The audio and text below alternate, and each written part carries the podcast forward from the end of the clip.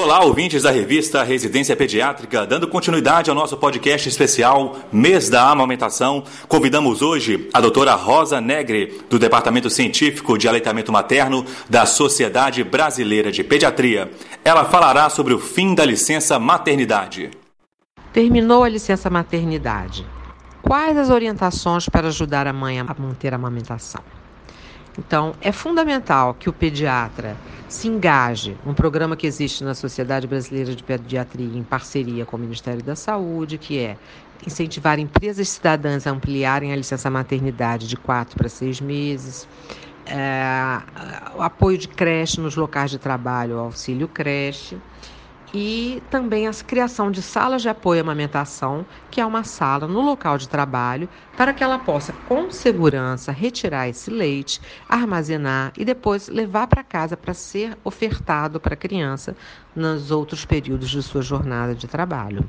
Então, é importante que o pediatra tenha conhecimento da legislação para que ele possa uh, orientar a mãe, como, por exemplo, que ela, desde que está grávida até cinco meses de idade, não pode ser demitida, que ela tem um período de 30 minutos para chegar mais tarde, 30 minutos para sair mais cedo, ou juntar esses dois períodos em uma hora mais cedo ou mais tarde, até que a criança tenha seis meses de idade. Então, ter conhecimento da legislação para poder orientar a mulher e também é, saber orientar ela a importância de se manter o leite materno, inclusive depois de seis meses, e a retirada e o estoque e posterior fornecimento para o bebê quando ele estiver no trabalho, ou seja, que ela prenda o cabelo com uma gorro ou um, um, lenço, que ela evite falar em cima do leite, ponha uma, uma máscara ou um lenço ela vai lavar as mãos com água e sabão, vai pegar um recipiente de vidro com tampa de plástico, lá,